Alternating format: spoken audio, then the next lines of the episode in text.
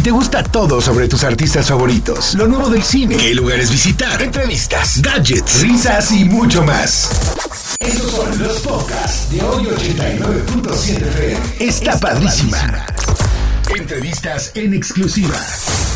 Quiero preguntarte algo porque ya llevas un rato en Argentina. Yo conozco algunos amigos que se van un fin de semana a Argentina y ya regresan hablando de che, boludo. y- Ay. o sea, tú ya llevas un rato y no, y, o sea, traes el acento, pero desde que te conozco y desde que tuve la- el chance de, de- de- de vernos en, en algún otro momento, o sea, tu, tu voz y tu estilo es, es único, no importa dónde estés. Pues sí, o sea, igual a veces me, me dan carrilla acá también y me dicen, ay, pues ya te pegó el acento y no sé qué, pero según yo no. Según yo hablo, o sea, según yo no, sé, no- no, además de que de repente, no sé, los molesto y como que empiezo según yo a hacer mi que es que acento argentino que me sale bastante A ver, a ver, a ver, ay, No, ah, una pero es la onda que, me- que lo hago lo hago por molestar, porque no me sale el origen, me sale como el, ya, cállate, boludo. Acá una mezcla chilanga. Es una combinación chilango-tijuana, así, entonces hago como una combinación.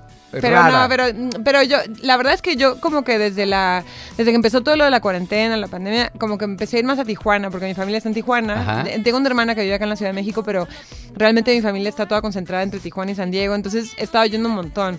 Y en cuanto aterrizo, en Tijuana es como de, no, pues es que ya llegamos a Tijuana, pues qué onda, vamos por un clamatito, ¿no? O sea, ¿qué onda? ¿Dónde Se los- pega. Sí, se me, eh, o sea, a mí inmediatamente como que me sale el acento norteño. Y al principio cuando me fui a Argentina, eh, me empezó a dar como una regresión, que más bien me fui a Tijuana, al acento de Tijuana. O sea, era como de... Pero qué bueno, lo tienes súper ubicado. O pues sea, sí, sí, no, sí, pues mi familia, imagínate, mi mamá, pues mi mamá es... Digo, som- somos norteños de, de- familia, o sea, mi- mis papás se conocieron en Tijuana, pero mi mamá creció en Tecate, su familia es de Santa Rosalía, o sea, Baja California, todo así. Pero qué bueno, eso, eso siempre se agradece porque también, no solamente en cuanto al, eh, tono que, manejas, a pesar de estar tanto tiempo fuera de México, en, en Argentina, por ejemplo, que llevas un ratito también, y que ahora que regresas eh, en materia musical, has mantenido también una esencia, pero también has, has transformado y has hecho cosas súper interesantes que siempre se agradecen. He de confesar también que cuando escuché eh, eh, a Julieta Venegas con Bad Bunny dije... Ah, caray, esto, es- esto suena interesante. O sea, ¿cómo Sí. fue todo este asunto y este proceso de repente de una canción para colaborar con uno de los artistas que a nivel mundial en este instante, si alguien contacta, algún artista lo contacta a Bad Bunny, en ese momento se le cae, pero... O, o Eh. le hace el día auténticamente. ¿Cómo fue ese Sí. asunto? Pues mira, fue, este, el disco es de Tiny, que es el productor de Bad- trabaja con Bad Bunny, trabaja con un, un montón de artistas más, y él fue el que me contactó para invitarme. Él hace mucho que trabaja con, con Bad Bunny.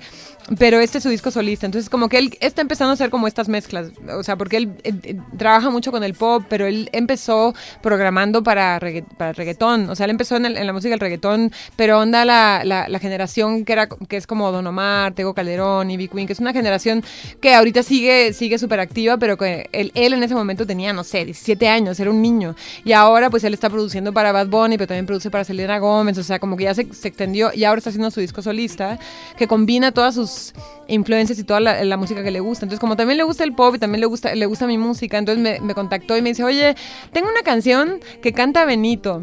Ay, yo sí de Benito.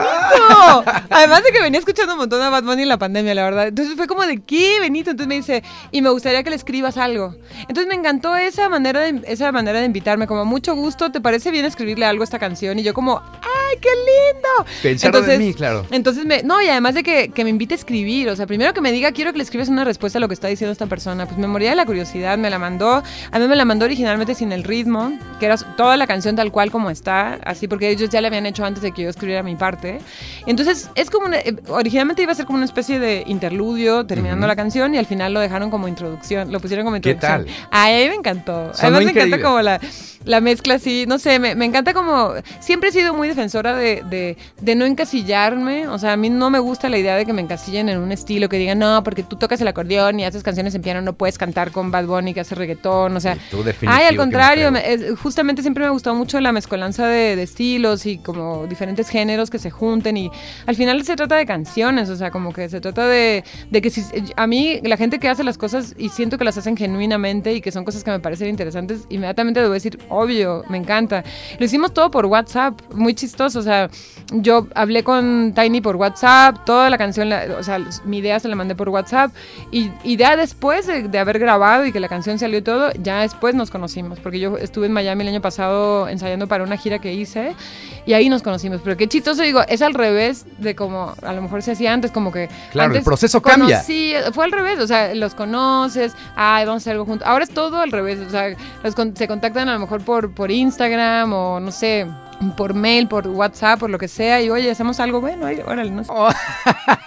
Oigan, para la gente que, que se va conectando en la señal de Oye 89.7, le preguntaba a Julieta Venegas, a Julietita que anda por acá en la cabina de Oye, eh, pues acerca del último concierto al cual compraste un boleto, una entrada tal cual que marcaste o que fuiste a la taquilla y dice, no me acuerdo porque ahora me invitan, ¿no? Y voy a... No, este, no, pero me estoy tratando de acordar y la verdad es que, claro, como se, se cruzó la pandemia, en la pandemia pues no fui a ninguno. Y ese que te estoy contando que fui después, Ajá. que fue este de orquesta, ese en realidad es un lugar que hacen conciertos gratis. Ok. Lo que sí me acuerdo de haber rogado para que me dieran, hace poquito hubo un homenaje para Charlie García porque cumplió años en, en Argentina Ajá. y le hicieron como festejos en toda la ciudad de Buenos Aires y yo canté, pero igual tuve que rogar para conseguir que mis, mis amigas fueran porque todo el mundo estaba desesperado por entrar a ese Todos querían que ir a ese evento. Hacer todo un drama, por favor, les pido, por favor, por favor, les pido otro boletito, otro boletito, así de que... Así, uno por favor. Uno, eh, por favor. Uno que te sobre, ¿no? Sí, sí, sí, fue todo un drama, la verdad, fue todo un drama. Oye, y platicábamos también, ahora que estábamos oyendo Lo Siento Bebé, con Tiny, con Bad Bunny, acerca de la experiencia en el Vive Latino, evento para el cual, Ah. eh, para la banda de Oye, también los invitamos a ese, a ese concierto, esa presentación,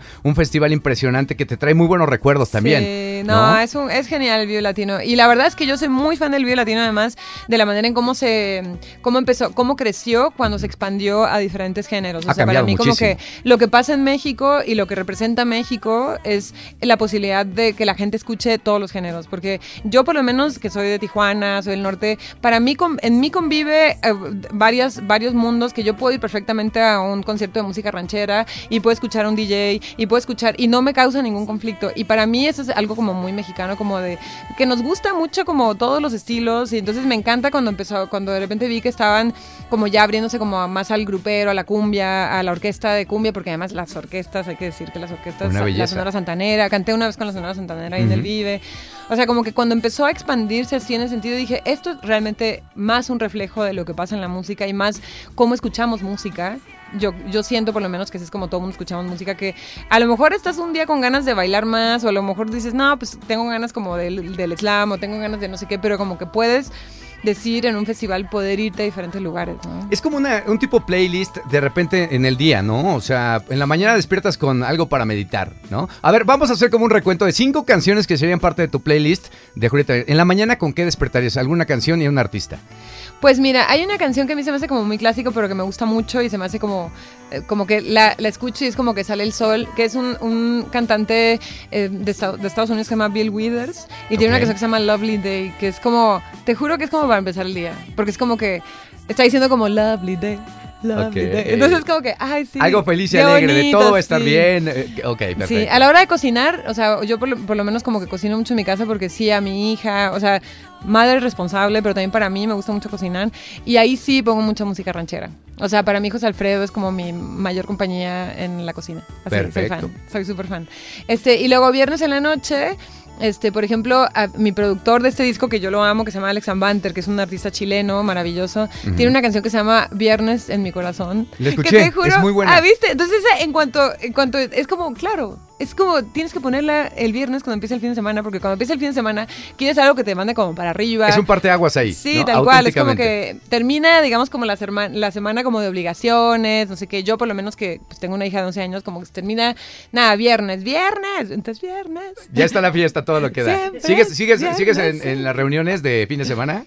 Este, De repente ya- ya vas retomando un poco Sí, va retomando totalmente. No, sí, totalmente. Yo, yo, además, si algo me gusta de, de la vida como de la ciudad, o sea, en las ciudades, aquí en el DF, en Buenos Aires, es que a la gente le gusta salir, o sea, a la gente le gusta ir a comer y le gusta como ver a, ¿sabes? Como tomarte algo, o sea, como que en ese sentido yo siempre he sido muy urbana. A mí me gusta mucho como, no soy como súper salidora de desvelarme, porque yo como que a las 12 ya es como la calabaza, Ajá. pero sí me gusta como el encuentro, o sea, me gusta tomarme un café, salir a tomar algo, o sea, como que sí, eso, eso me gusta mucho. ¿Y ahora eres de Fernet o de, me- o de mezcalito? No, mezcalito. Mezcalito, Eso es un 100%. conflicto, eso es un conflicto. ¿Sí? ¿Sí? que no he encontrado mi alcohol, o sea, porque es, es complicado encontrar mezcal allá y, y como que, pues, ¿qué voy a andar con la pachita? Pues Sí, tampoco, ¿no? O sea, no, se, No, se vería bien. No, no se vería tan bien. Ajá. Y, pero no, no termino. O sea, para cenar me gusta el vino, pero pues después para una fiesta no, no me dan ganas de seguir tomando vino porque ya ves el, el- el- el diente morado que le dicen que es horrible. Así, con el cubrebocas por lo menos ya disimulabas, Sí, ¿no? y Pero no me ahora que te gusta tanto quitando. el vino después de la comida, o sea, como que no soy muy fan. Entonces,